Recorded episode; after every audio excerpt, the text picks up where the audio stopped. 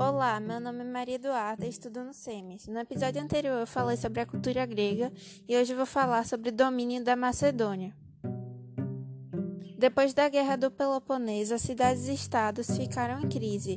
As guerras por mais de um século minaram a força política da Grécia, sem contar com a peste. A Macedônia via tudo isso e esperava quando deveriam agir.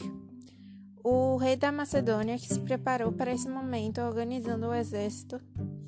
Desse jeito, quando partiram o ataque, conquistaram a maioria das cidades da Grécia.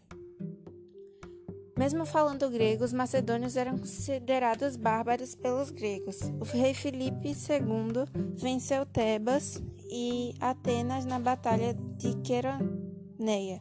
Dois anos mais tarde, Alexandre, filho de Filipe II, herdou um reino que fora organizado com mãos de ferro pelo pai.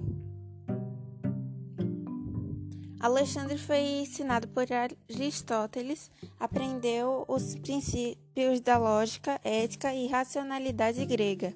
O primeiro desafio dele foi conter as revoltas dos povos que estavam sob o domínio dos macedônios. Como o sonho de Felipe II era conquistar a Pérsia, Alexandre conquistou, através da Batalha de Granico, em 334 a.C., a Pérsia.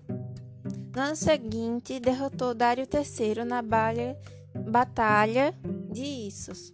Mais um ano depois, conquistou o Egito e Tiro. O fascínio e poder que aquele jovem militar exercia era tão imenso que no Egito Alexandre foi considerado faraó, ou seja, considerado um deus.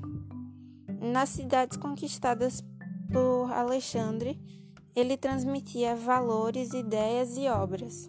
Outro fato era que Alexandre não destruía a cultura do, povo, do povo conquistado.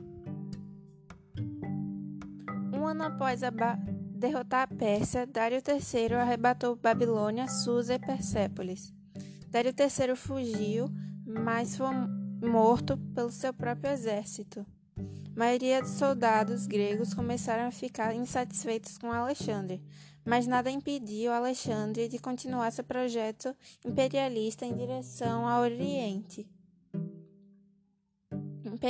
Imperador morreu na Babilônia em 323 a.C., com 33 anos.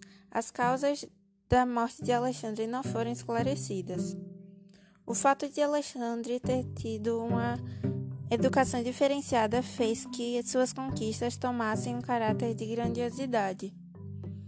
Grande parte do Antigo Oriente foi helenizada.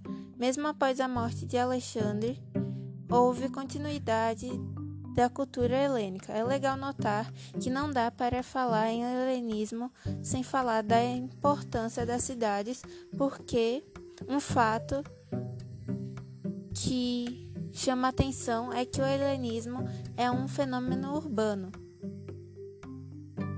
O processo de urbanização já começa com Alexandre Magno.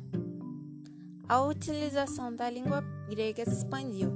Os modos de circulação da língua eram jogos, artes, poesias, músicas, teatros, comércios, ciências, filosofias, exércitos, administrações e etc.